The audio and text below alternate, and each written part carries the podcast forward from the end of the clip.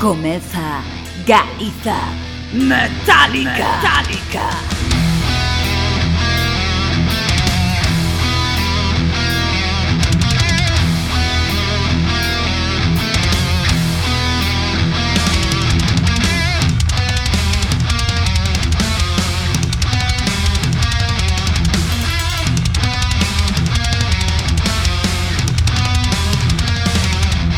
Moi boas, son Pati Castro. Estou encantada de estar outro día máis contigo.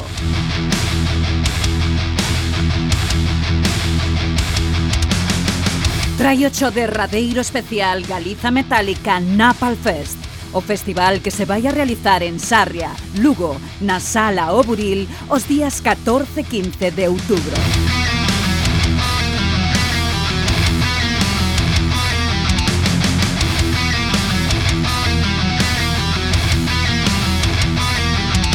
Desta volta tiven o placer de entrevistar a Óscar, guitarrista de Barbarian Prophecies.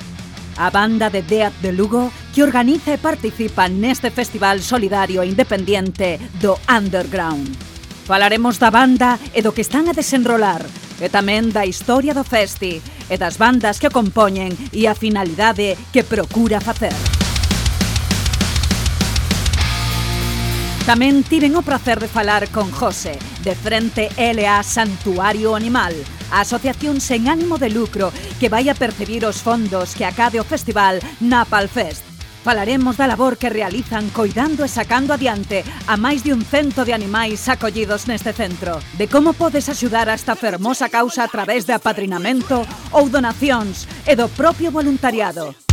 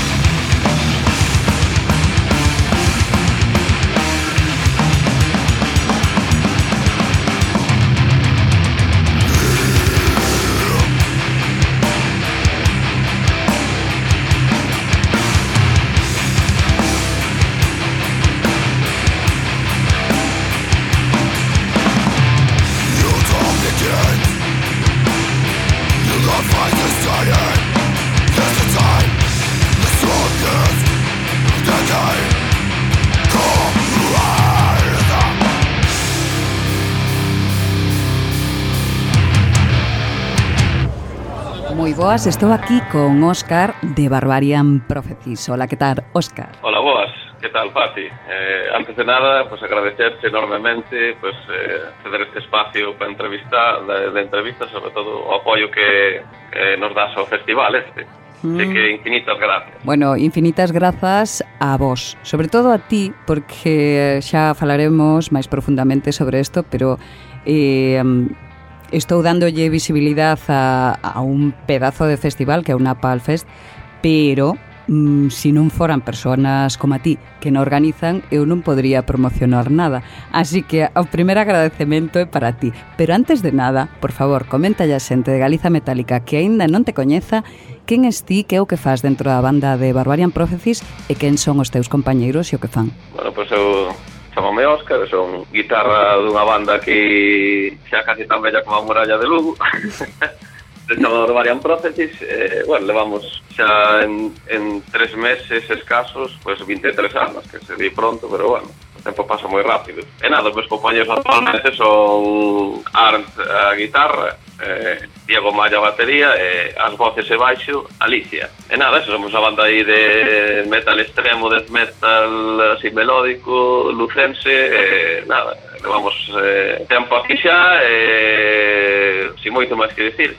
Bueno, si moito máis que decir, unha banda como a vosa que é tan antigua xa casi como a muralla de Lugo, ten unha historia ben interesante e me expoño que se remonta a uns cuantos anos atrás. E como foi ese primeiro conxunto de Barbaria en quen, en que participaban e como se desenrolou ata o día de hoxe? Bueno, pues Barbaria realmente é un proxecto que viña xa de, pues, desde os anos 90 eh, cando era eu adolescente pois empecé a buscar xente para emular as bandas que me molaban naquelas épocas que eran sobre todo bandas estilo escandinavo, Dissection, Animated, Unleashed, bandas así eran que viñan do norte de Europa e, e moraba moito o seu son e, encontrei, topeime de casualidade no barrio pues, cato cinco colegas, logo un que coñecía outro de non sei donde, empezamos a tocar, pero lamentablemente, cando era ese novo, pues, bueno, os rollos de estu estudos e tal, ese primeiro proxecto previo que se chamaba Barbarian a secas,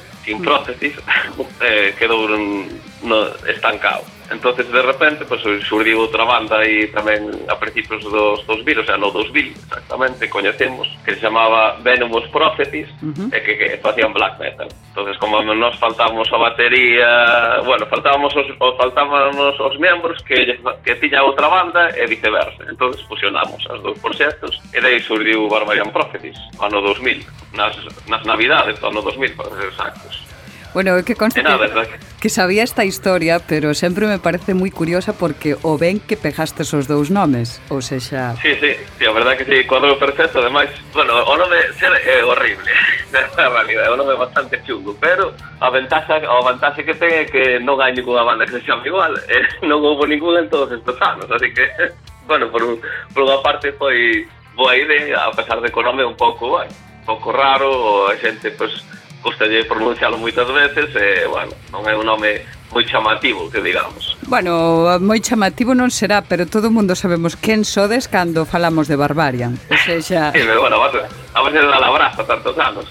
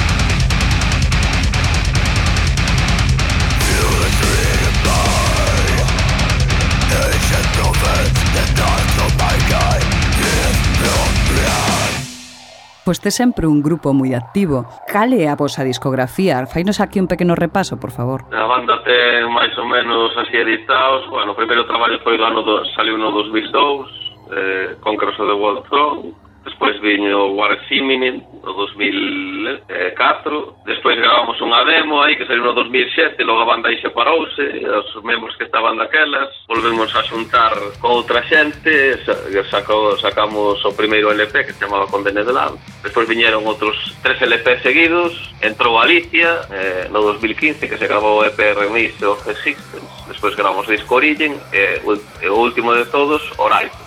Temos ata agora nove traballos gravados.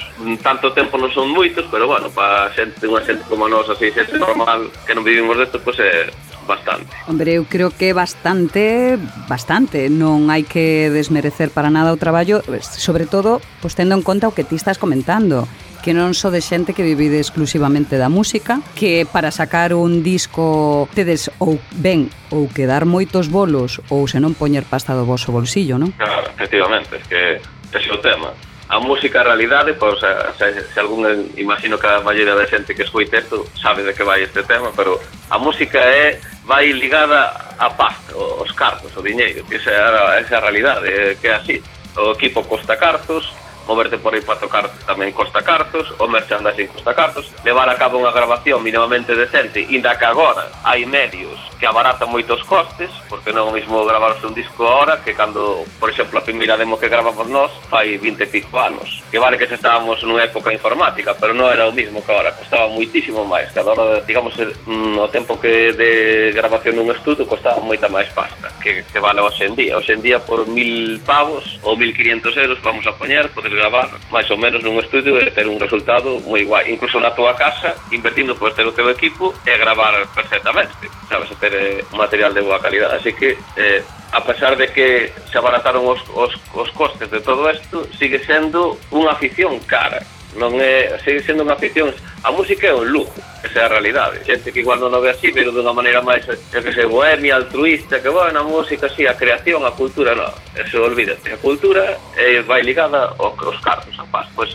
requiere unha inversión non solamente económica tamén de tempo, pero sobre todo un esforzo económico moi grande. Eh, a xente normal, como a maioría de o 99,9% dos aficionados á música como somos nós, non viven da música, parte que este é un país que non sirve para vivir da música, digamos, nestes ámbitos máis alternativos, sabes? Sí, home, me explico. Sí, sí, te explicas perfectamente e claramente que é a verdade, ou sea, vivir do, do mundo do metal aquí en Galicia, pois, hombre, está en bala, que podes decir que dentro do metal teñen o, a súa repercusión, pero aínda así non viven exclusivamente da música. Claro, e date conta que estás falando de Bala, que é un grupo que logrou salir fora, están apoiados por un, por, eso, por un sello, o sea, por un label, o sello, como le queres chamar, de fora, que é Century Media, que creo que é alemán, igual que lle pasou a Anquillos a Patria, tamén creo que o mismo sello, Century Media. Non é un sello español, o sea, o, o daqui, de, de, da Península Ibérica. Aquí non existe, digamos, eh, uh, unha empresa, sello, como lle queira chamar, que apoie realmente a, o que é o todo o ecosistema alternativo, sabes? E englobas, pois, hardcore, metal, eh, stoner, bueno, todos os, os teus estilos. E non hai, non hai un centro e media español, entonces é moi difícil chegar a eso. Para chegar a eso tens que ter moitos contactos, facelo moi ben, como o caso das balas, co, co, das balas que fa moi ben, son unhas cracks, son tremendas, e tiveron a sorte de cons conseguir os contactos que desproporcionaron proporcionaron pues, entrar no que é pues, un sello, un maiordil, como lle chaman, pues, un sello que se apoia a un nivel moito máis grande que a, ao 99% da xente ou das bandas que hai aquí. O sea, digamos que está por encima incluso de grupos que para nós son, guau, como Saratoga, pois pues, Saratoga é hostia, pues, ese grupo Bala está por encima, porque tú vas a, seguramente que vas a Berlín e digas, fala, Bala, pues saben que non son, igual que pasa con Angelo Zapatida, pero Saratoga igual non saben que non son. Sí, eh, e é complicado moitas veces entender este tipo de, de cousas hacia o público en xeral, non? Sexa metalero claro. ou non metalero, que como ti ben dixeches antes, a música para os músicos é un, un hobby moi caro eh, para a xente que non é música, pois normalmente como pois, o que ti dixeches, algo bohemio, algo que se fai porque queres compartilo cos demais e é unha sensación de, sí, bueno, eu quero compartir o meu arte cos demais, pero a min me costa traballo e tempo compartir o meu arte cos demais. Eh, non se valoriza, ao meu entender, suficientemente todo este traballo de levar esos temas hacia adiante. Efectivamente, aí eu te razón, pero 100%. Non, non se valora porque non hai un interés para que se valora eso. En cualquier... Eu, vou, vou dicir unha cosa que non sei se é unha animalada. A pero ver, eu, eu creo, é a miña teoría, que en calquera país corrupto políticamente, donde todo o establishment, donde todo que, digamos, a nivel administrativo está corrompido, pues hai certos sectores, como é a cultura, que é un sector non mesurable, é dicir, a cultura non ten unha medida, é algo moi fácil, é como a obra pública, é algo moi fácil donde desviar cartos. Entón, partindo xa desa base que tes un ecosistema corrompido, donde hai certas cousas que a cultura, por exemplo, que aparte de que non é mesurable é un, digamos, un sector de control de cara á población, porque podes influir nela. Uh -huh. Entonces, que, que sucede? Que está totalmente dominado e manipulado. O exemplo está é clarísimo. Calquera que este seña un pouco curioso e eh, delle por investigar, pois, pues, eu que os anos 80 en España, si, sí, había heavy o que, que tú quixeras, pero quen sacaba as bandas? Chapa Records. Quen está detrás de Chapa Records? Está Oscuras, o Opus. Sí. Os que se, O Pirata que sale na COPE, todos estes, nos anos 90 que saliu Subterfuge Records, que salía Dover, tal, quen está detrás? Os mismos. Sí, a COPE. Sempre estuvo controlado todo por os 4 ou 5, como, como pasa sempre nestes, neste tipo de países. Está todo como controlado por 4 ou 5 personas e non deixan que afloren outras cosas que se escapan ao seu control. Por eso, España non é un referente cultural a nivel mundial. Aquí non hai nin un Iron Maiden, nin hubo, hubo ningún Black Sabbath, nin hubo un Led Zeppelin, nin hubo un Gojira, por decir algo moderno, nin nunca o vai a ver, sabes? Na puta vida, eso é triste, pero é que é a realidade. ¿eh? Como sí. tú ben dices, non, ha, non hai un interés de valorar, digamos, a cultura, na máis que aqueles o que estén arriba deciden que hai que valorar. Sí. E moitas veces é unha cultura nociva e que non é, digamos, un re, non, refl, non reflicte exactamente o que se crea aquí. Non sei, eu creo que é un problema que, digamos, que está moi enraizado e que está digamos, dentro do que o, a médula do administración do sistema. Sí, eh, por que non interesa o mellor sacar a este tipo de grupos como Boxo, que leva tantísimo tempo e, e que está metido dentro do underground. Moitas veces se pon o San Benito de ruido como se si hubiera unha música boa e unha música mala, non? Eh, que eso a mí me parece moi curioso e desde Galiza Metálica intentamos potenciar que eh, os grupos galegos que non exclusivamente nin tocan pop, nin tocan folk, eh, son daqui, hai que apoyalos de forma igual e similar para que sintan que teñen unha continuidade, que poda haber un relevo xeneracional neste estilo musical que a todos os ointes nos gusta, a min incluída, non? Pero é interesantísimo, ao final non se apoia o underground porque moitas veces as letras do underground non son como ben aceptadas polo establishment. E por qué? Porque, por exemplo, no voso caso, de que falan as vosas letras? Pois pues, normalmente nos referimos de unha maneira, digamos, non directa, pois pues, ao control.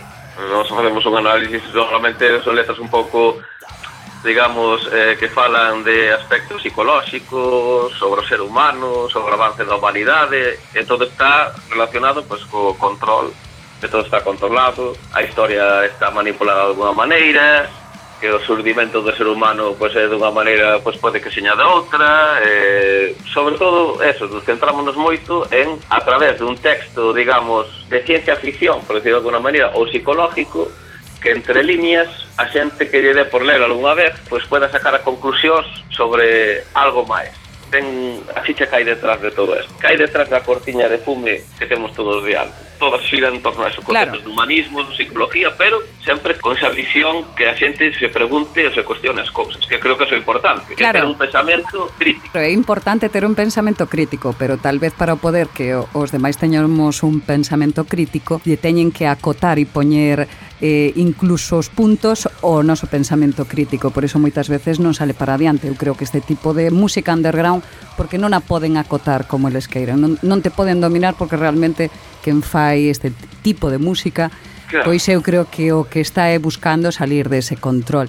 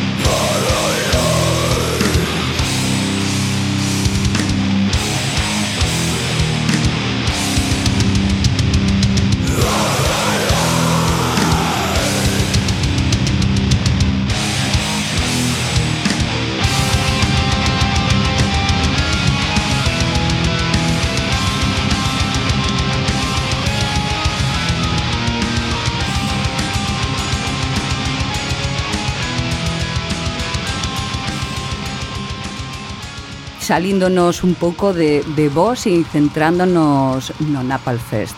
Cando comenzou o Napal Fest e con que indosincrasia se creou? Porque eu sei que eres ti o que move aí os fíos detrás. Pues o tema do Napal empezou pois, fai xa moitos anos, cando eu aquí xunto cos amigos regentábamos uns cantos garitos aquí na noite lucense, e un deles era o Paz Inferno. Uh -huh que non sei se algún ointe pasou por aí o recorda, pero bueno, visitamos moita xente, viña moita xente de toda Galiza e eh, tamén de, aquí da zona de de como se chama, do Bierzo eh, por aí, bueno. Eh, pues do, no Paz Inferno, pues un día aí de, entre copas e tal, pues pensamos, ya, pues aquí a Lugo non cabe nada a tocar, temos que tentar montar un fest e tal, e bueno, surgiu esa idea, pues vamos montar un festival. Eh, sei que daquela, non sei, eh, foi no ano 2005, había sido de Napalés, e o nome de Napalés, pois pues, ponemos Napalés, por exemplo, como nome de, do, do festi.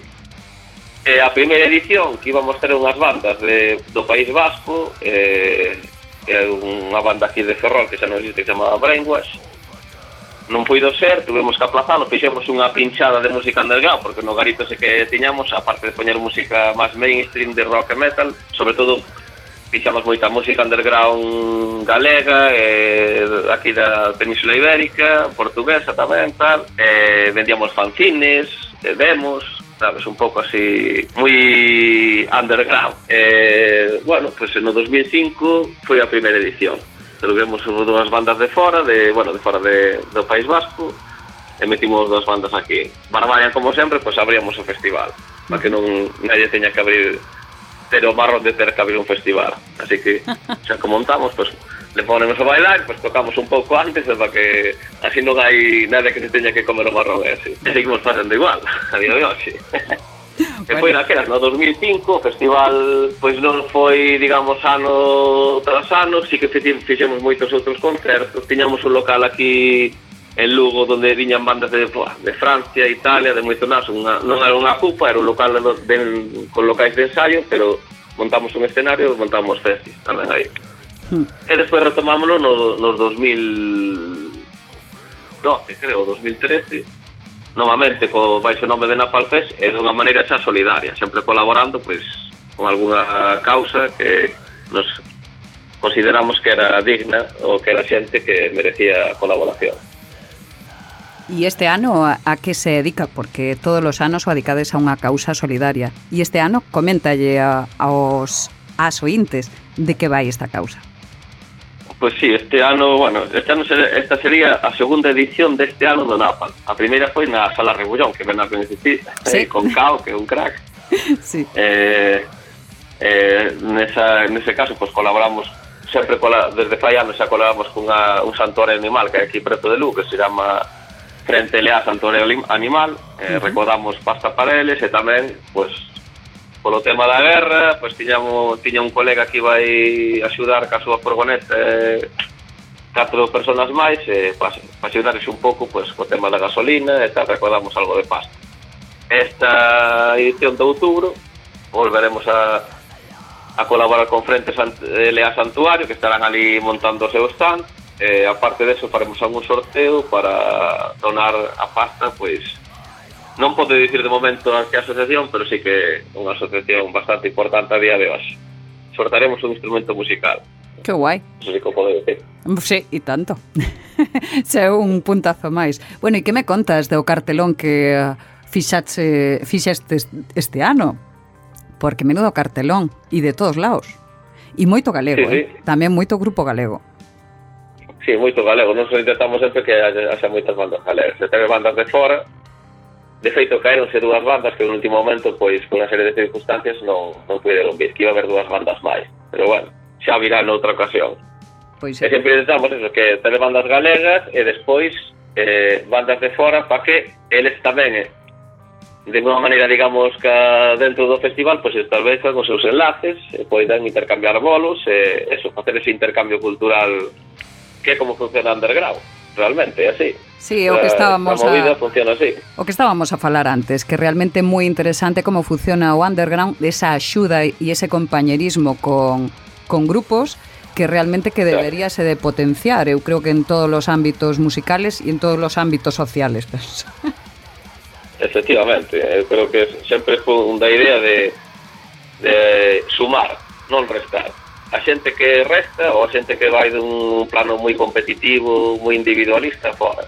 Eu pois fun poñendo o filtro ao largo dos anos, vaste topando pois, con todo tipo de personas, claro, que ao final o mundo é moi grande, non? Pois hai xente que vai deste palo, pois os que van deste palo xa fora, non quero saber nada deles. Moita xente me escribe polo que do festival ou non sei que, non sei cuánto, tengo esta banda que é la hostia, me da igual. Fan algo polos demais, non? Pois fora, non quero saber nada. É así, a verdade. Muy bien, pues... Da igual que sellan Pepito que sellan Manolito, o sea, é exactamente igual.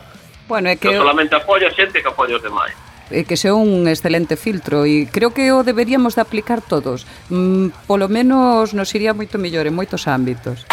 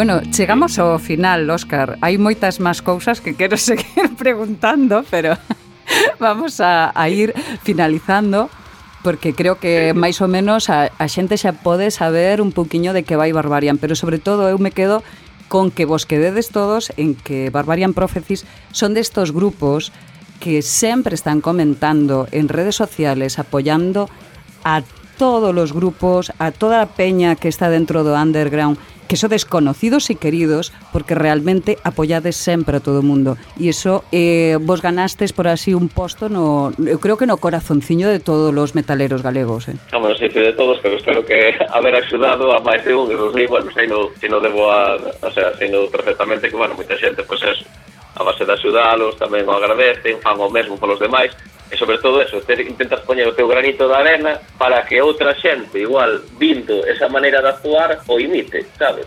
Sí. Digo, hostia, pois pues estos fan esto, pois pues vou facer o mismo e tal.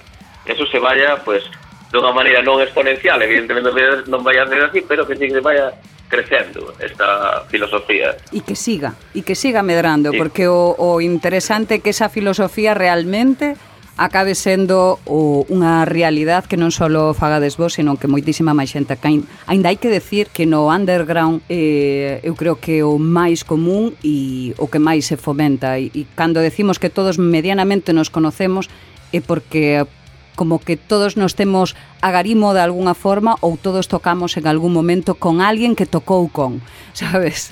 Claro, e intentamos e intentamos levar un borrollo porque nos sentimos pois eso, compañeiros dentro de un de un mundo musical que nos obvia a maioría das veces. Pero Aquí estamos tanto Galiza Metálica como Rouco Son, como Lobos de Metal, como Radio Orión, como a Músicas da Toupeira, programas que fan o posible para sacalo para adiante, ademais de moitos máis eh, espacios tanto en redes sociais que tamén lle dan visibilidade e moitos grupos que tamén fan este traballo individualmente, non compartindo, dándolle me gustas, etc. Así que se si queredes, por favor, xa sabedes o que tedes que facer, apoiar e facer que as bandas se sintan cada vez máis cómodas e a hora de ir a, aos festis, ir ou seja, eh, non decir que guai, todo moi bien en redes, pero despois non aparecer. Tamén é necesario ir apoiar as bandas en directo e moitas veces sorprenderse, porque a verdade, eu teño ido a, a festis nos que non coñecía o mellor as bandas ou só había escoitado unha ou dúas veces e, e sorprenderme directamente por, por ese directo que realmente o, o que fai falla e é donde ves como respira unha banda. Así que estou desexando vervos en directo, aínda que, bueno, dentro de pouco daremos aí unha noviña na que vos participades e, e, e podrei vervos.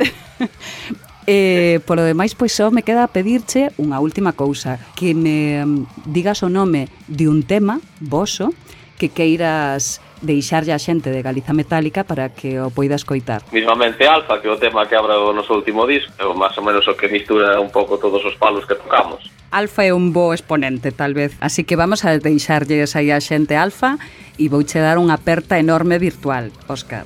igualmente, igualmente.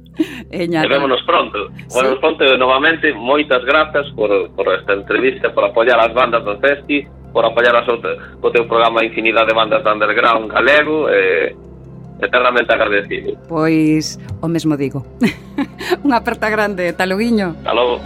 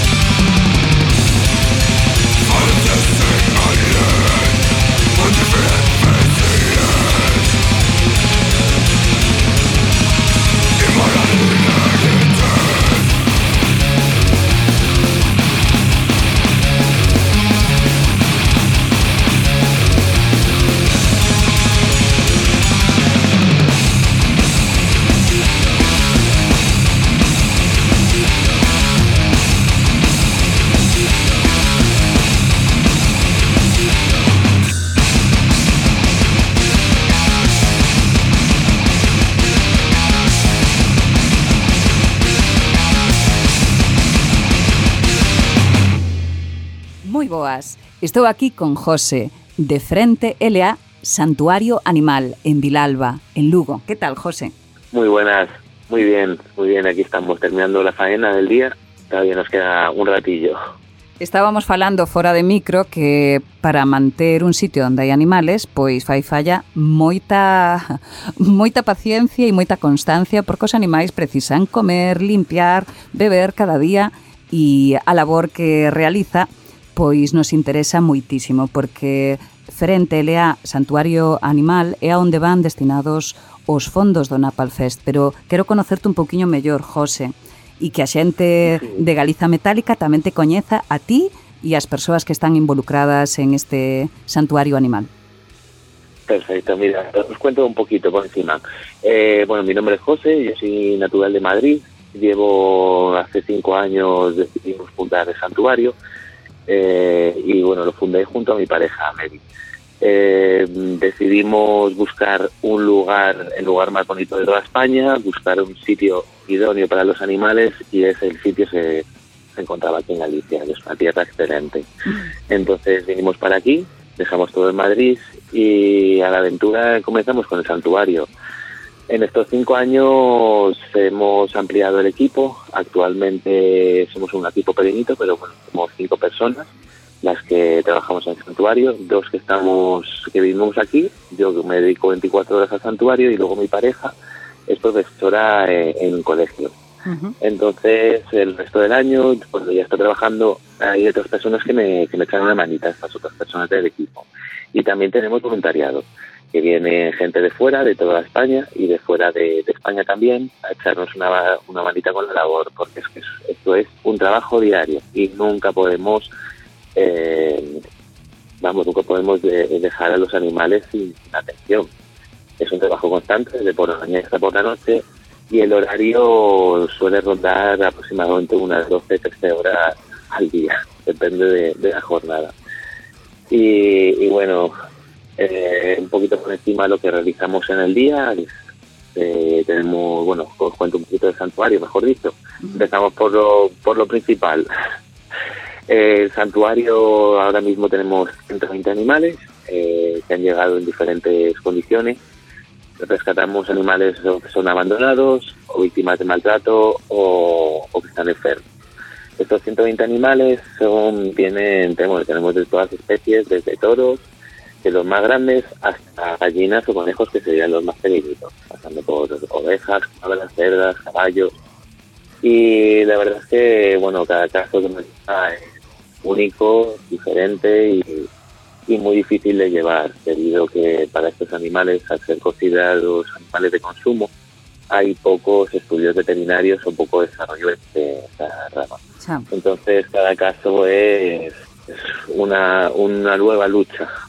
xa me supoño, porque eu que ti dis, moitos desos animais eh, están considerados, pois pues eso, material de consumo e non ni tan siquiera están no top de mascotas ou animales que podes cuidar, ¿no? Exacto, exacto, sí. Entonces el, el, problema es ese, que bueno, cada caso, cada enfermedad es un mundo diferente y tenemos que empezar desde cero y es una es algo muy laborioso pero que al final tiene muy buenos resultados, que es ver, ver prosperar al animal, ver recuperarse y verle feliz correr por los prados, eso es, no tiene precio, no tiene precio. Nosotros, mi pareja y yo, actualmente trabajamos aquí, como se diría, por amor al arte, no tenemos sueldo alguno del santuario, no nos llevamos absolutamente nada y todo lo que entra para el santuario se destina para, para los animales, construcciones, eh, ciertos, de forrajes, eh, para todo, para todo lo que necesita o veterinario. Sí, que me supoño que bastante porque estamos falando de 120 animales, non, non é unha gracia, o sea, aí necesítase moito cuidado, a parte da man de obra, moita moito soporte económico detrás para, para poder facer eso e leválo adiante. E se che podo preguntar porque isto de vir aquí a, a Galiza, a, a, a zona de Vilalba, a encontrar un sitio fermosísimo para poder facer isto cando eh, seguramente viveades nunha cidade como en Madrid porque era tal vez o soño da vosa vida ou, ou que? Que foi o que vos lanzou a esta aventura? Sí, pues verás, eh, nosotros buscamos donde teníamos varios animales aí en Madrid y nosotros buscábamos lo mejor para ellos, que era un ambiente húmedo, donde haya lluvias, que, esté, que haya agua y sobre todo verde. Entonces, la mejor zona de toda España encontramos en Galicia, la más verde y, en eso no, no tenemos problema en lo que es el agua y, y las lluvias. Entonces, bueno, recogimos todo y vinimos para aquí sin pensárnoslo debido a, a eso, a, a, que nos, nos llamaba el, el, tiempo de aquí, nos llamaba la, la belleza de Galicia. Caray, ¿y cómo, cómo destes con Óscar de Barbarian y cómo hubo ese cruce con Napal Fest para conseguir os fondos para o santuario? Sí, vos te comento, mira, nosotros, eh, bueno, desde que llegamos aquí hemos conocido a muchas personas, hemos tenido muchos voluntarios y voluntarias que nos han ayudado muchísimo y gracias a, a unos voluntarios de, de Lugo, y, y, amigos, pues bueno, eh, le comentaron a, a Oscar que existíamos y le comentaron la idea y bueno, ahí surgió la idea de, de echarnos una mano y de, de, colaborar con nosotros. Entonces, bueno, estamos eternamente agradecidos tanto a ellos como, como a Oscar y a todo, toda la organización de Valfest, porque no es, la, es la primera vez que acudimos y bueno, siempre llevamos una gran ayuda colaboran con nosotros muchísimo, se portan fenomenal y bueno, se me están poniendo los pelos de punta y se me están llenando los ojos de, de lágrimas y todo, me estoy emocionando, de verdad, que es que es un gesto maravilloso y precioso, que sí. nos ayuda muchísimo cada vez que lo hacen, pero muchísimo.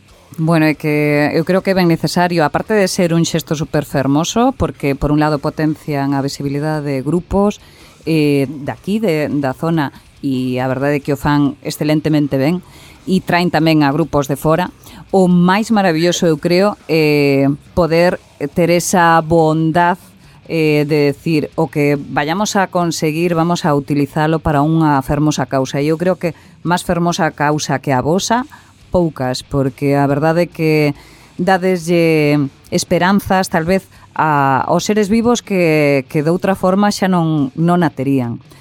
Así que, bueno, eu creo que bueno, máis que fermoso, máis que fermoso é a vosa labor. Muchísimas gracias, muchísimas gracias. Pero vamos, esto es una cosa que no hemos conseguido nosotros solos. Nosotros solamente somos un peón aquí en el santuario. No somos nadie y, y gracias a la colaboración de tantísimas personas esto ha seguido para adelante y hay tantos animales rescatados. Nosotros no somos nadie aquí. Somos un equipo grande y sí, gente como Oscar, como, los, como, como todos los organizadores de, de NAPAS, como todas las personas que colaboran con nosotros, sin esas personas no conseguimos. Y la verdad es que somos una gran familia. Hombre, eso me supoño. Aparte, eh, vamos, que, que xa te queremos sin conocerte, José. Así, sin más.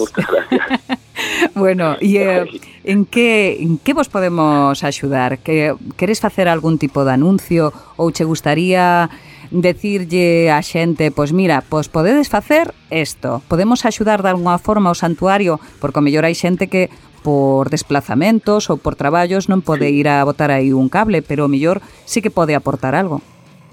Sí, pues mira, nosotros eh, tenemos todo tipo de, bueno, aceptamos todo tipo de ayudas, desde el tema de voluntariado, que pueden venir aquí una, un día o varios días, las personas que no pueden, pues por ejemplo pueden pueden también compartir, se puede hacer el voluntariado por redes sociales, lo que sea, compartir, comentar, todas estas cosas nos ayudan muchísimo. Uh -huh. El boca a boca y luego también tenemos formas de colaboración económica, de económicas que tenemos desde Timer, que es un euro al mes, hasta madrinas y socios, que es desde 5 euros y 10 euros. Y, luego también tenemos aportaciones, colaboraciones, recogidas de pienso, recogidas de, material, tanto sanitario como, como mantas y todo este tipo de cositas. Tenemos la página web, que es frentela.org, y ahí tenemos un listado de, bueno, de cómo, quiénes somos, la, los habitantes que hay, las formas de colaborar, todo un poquito cualquier ayuda es bienvenida, cualquier ayuda es bienvenida y, y gracias de verdad que, y a todas las personas que aportan el granito de arena, la verdad es que es increíble, es maravilloso. Bueno, eu creo que quedou vos ben claro ointes de Galiza Metálica que podedes facer o posible para axudar a esta persoa que estades escoitando que aparte de facer unha labor ben fermosa o fai por amor á arte e para sacar adiante a moitos seres vivos que merecen unha segunda e unha terceira oportunidade porque eh, realmente son seres bastante inocentes, ¿no? O Que decíamos antes, José. bastante, sí. bastante inocentes e que necesitan o coidado e a axuda eh, que lle podemos proporcionar aos seres humanos, porque ao fin ao cabo estamos aquí para axudar, non só para aproveitarnos deles. Exacto, sí. Bueno, Pois moitísimas gracias, xa chegamos ao final da entrevista. Esperamos que este Napalfest sea super exitoso que grazas tamén a, a esta chamada e ás miles de persoas que van a, a responder, segurísimo, pois poidades seguir para adiante e recuperando e axudando cada vez máis a máis animales e así pois tamén vos poidades facer o que máis feliz vos fai. Bueno, muchas gracias, muchísimas gracias. Me gustaría darte las gracias de verdad por invitarme al programa, por hacerme participar del programa a toda la organización de Napal Fest por hacer ese maravilloso festival, de verdad, que da, que da a, vis- visión a, a muchísimos grupos y hace, vamos, nos ayuda muchísimo a hacer una obra magnífica y a todas las personas que colaboran y, y que nos escuchan, de verdad, que muchísimas gracias de corazón. Igualmente, un beso enorme. Chao, José. Igualmente, un beso enorme. Chao. Chao.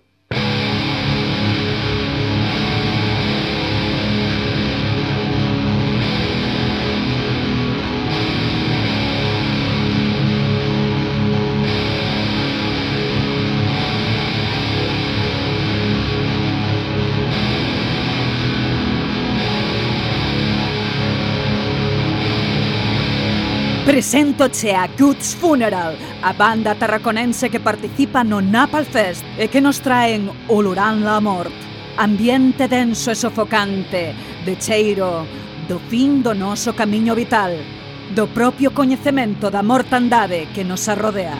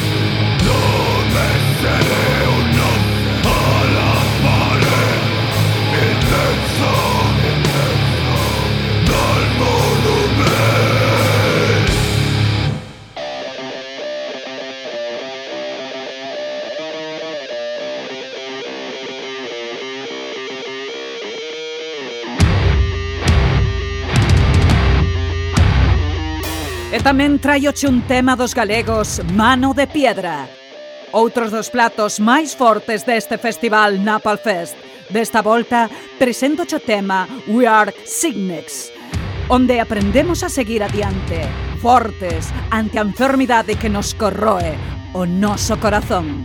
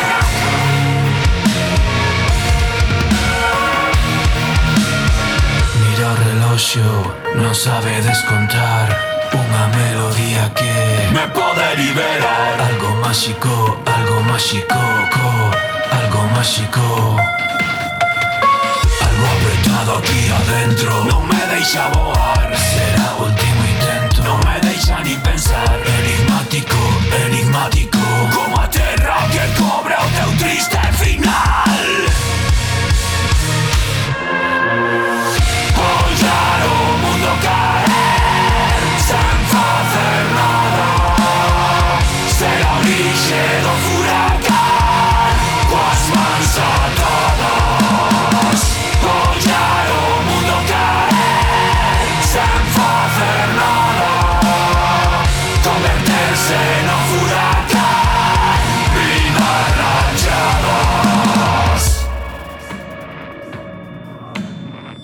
Pechos hoyos, no me deixes pasar, es una fantasma que me puede afogar. Mira cómo late, mira cómo vibra, boom, boom, mira cómo gira todo. Boom, siempre dormido aquí a meu lado, nunca vi despertar mais tenme acorralado Non me deixa ni pensar. Sintomático, sintomático Como ver que non chega o meu triste final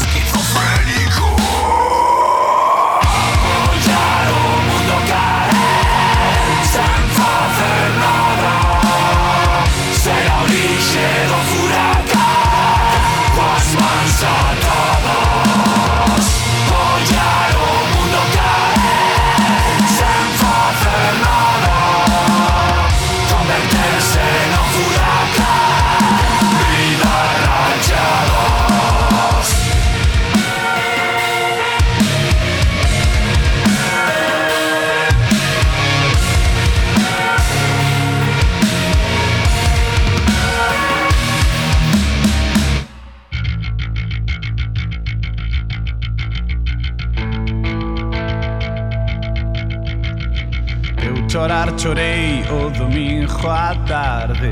Eu chorar chorei o domingo à tarde. Que veña Lorenzo, que veña Lorenzo e que diga a verdade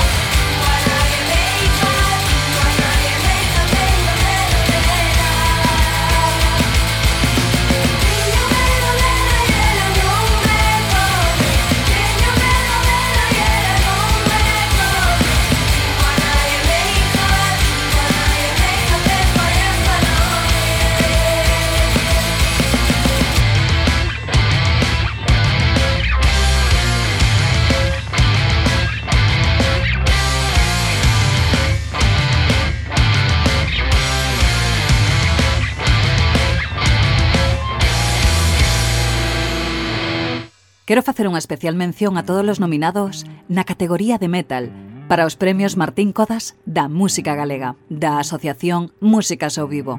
Desta volta foron nominados Teima, Arritmia e Grima. E foron os gañadores, os pontevedreses Grima.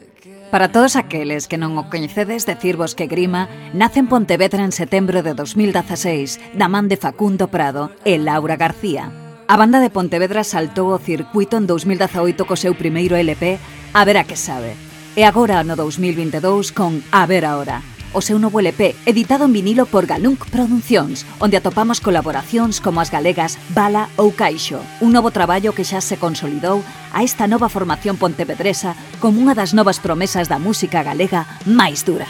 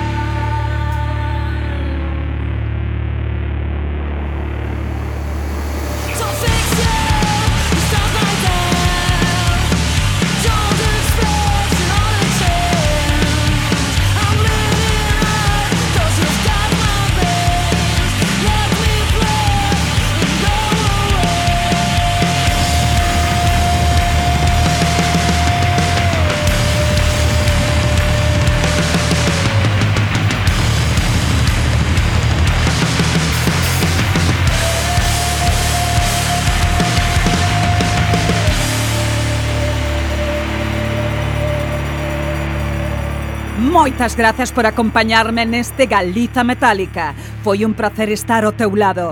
Doullas gracias especialmente ao meu compañeiro en produción, Filipe Marta, locutor de SOS Heavy Metal Radio Show e tamén a todas as ointes de Antena Miño en Braga.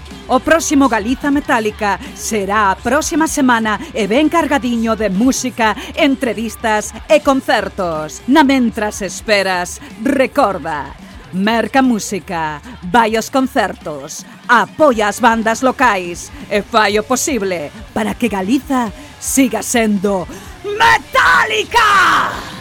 No queda gasolina es la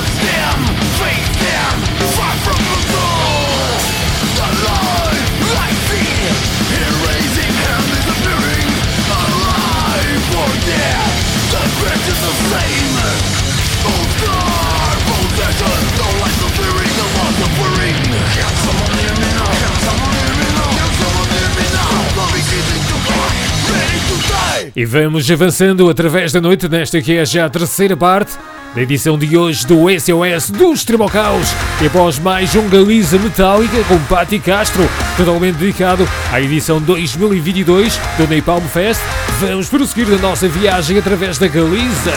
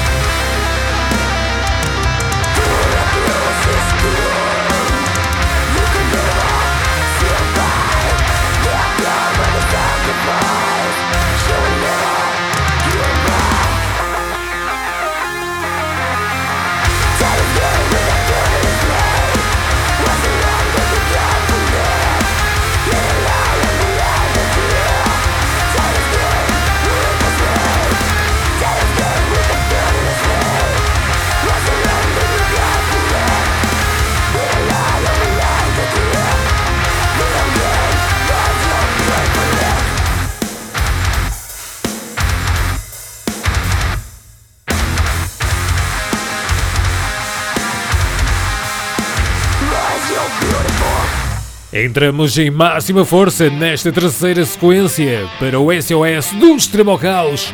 Primeiro som dos Arcan, banda formada em Tui no ano de 2002, trouxeram-nos o seu mais recente trabalho, Sarduz, num split com os Little Vice, intitula-se Bastardize the World.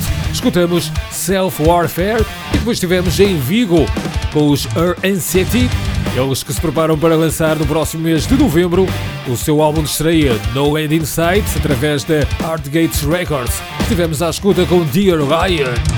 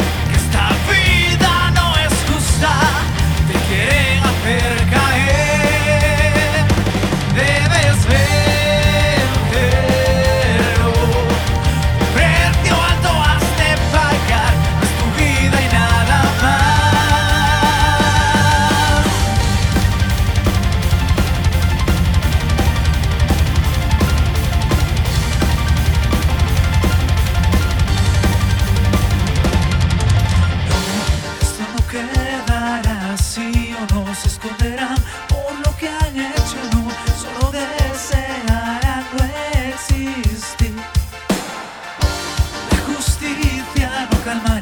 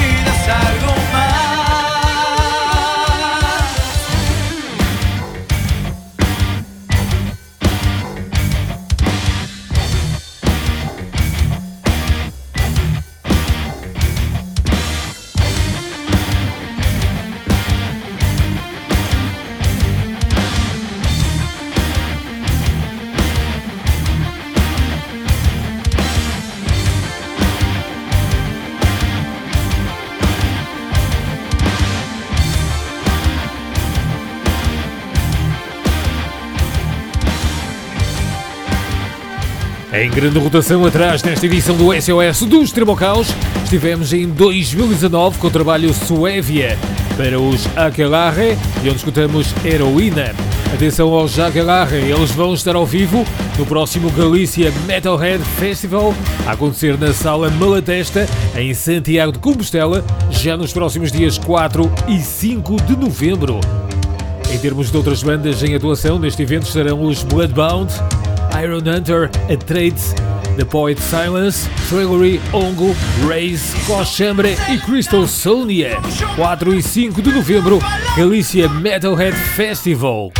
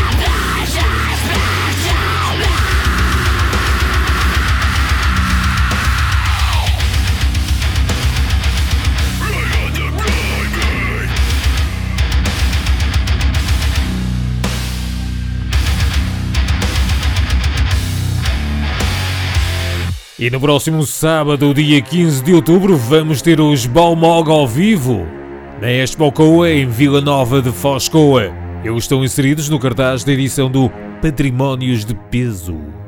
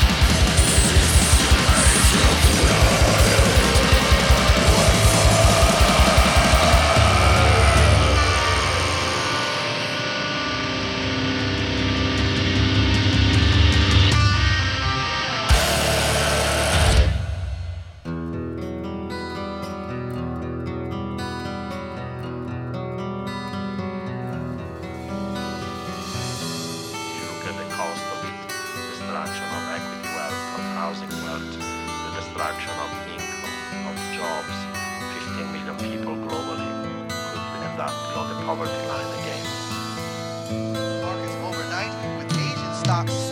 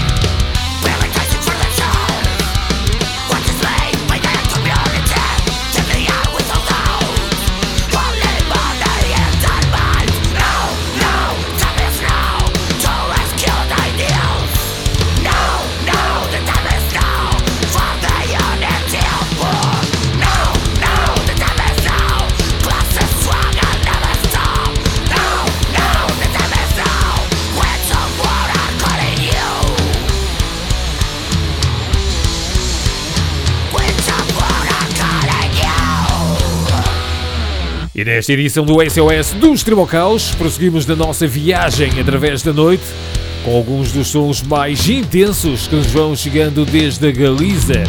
Atrás com os Amenaza de Muerte, trouxeram-nos o seu trabalho False Prophets, através do tema Supernatural Experiment, um tema bem dilacerante. Por aqui faltou o som dos Balmog, eles que vão estar ao vivo, como vos disse atrás, já no próximo fim de semana, no próximo sábado, dia 15 deste mês de outubro, na Expo Coa, em Vila Nova de Foz Coa, fazendo parte do cartaz da edição 2022 do Festival Patrimónios de Peso de Balmog. Estivemos já à escuta com o seu álbum Vacuum, com o tema Video of the Blinds. Finalmente estivemos em 2014 com o som dos Blast Off, trouxeram-nos o seu álbum bem denso, bem pesadão, chamado Road of Lies, de onde extraímos Government of Money. Vamos avançando agora com uma referência bem rápida ao que vocês deverão fazer já, ou seja, contactar-nos.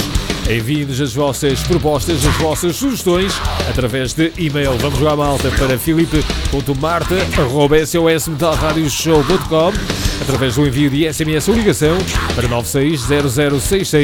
960066622 ou por fim através de mensagem depositada no inbox do nosso canal oficial de Facebook em facebook.com barra sosmetalradio.show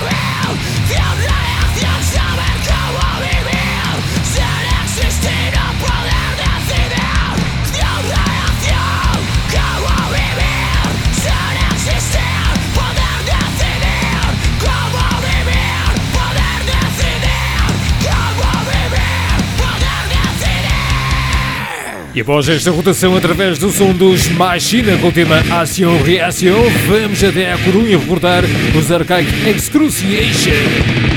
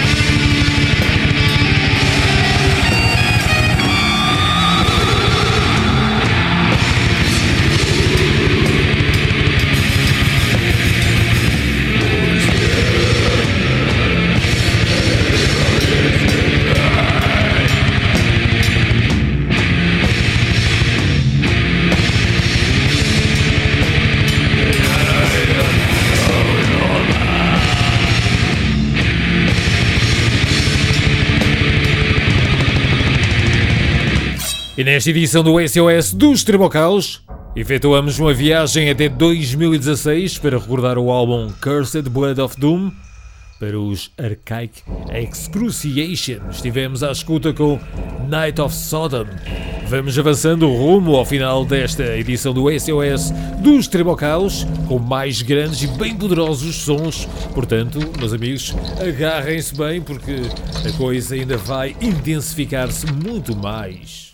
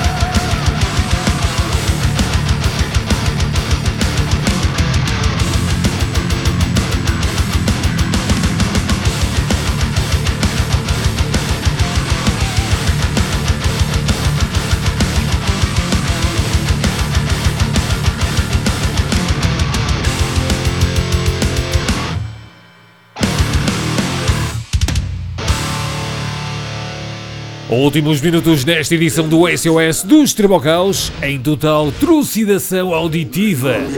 Em primeiro com o som dos Mockbook, estivemos na Corunha a escutar esta banda que nos trouxe o seu trabalho Intravital Derangement, um tema que se traduz numa malha original dos Napalm Death, grande cover para Suffer the Children. Tiveram por aqui também os Kowloon desde Ferrol, com o seu trabalho Renascer, através do tema Malos Momentos. Agora vamos até Santiago de Compostela recordar estes Extinction, banda formada em 2006. Vamos ficar com o seu trabalho O Martelo da Morte, através do tema O Funeral da Humanidade.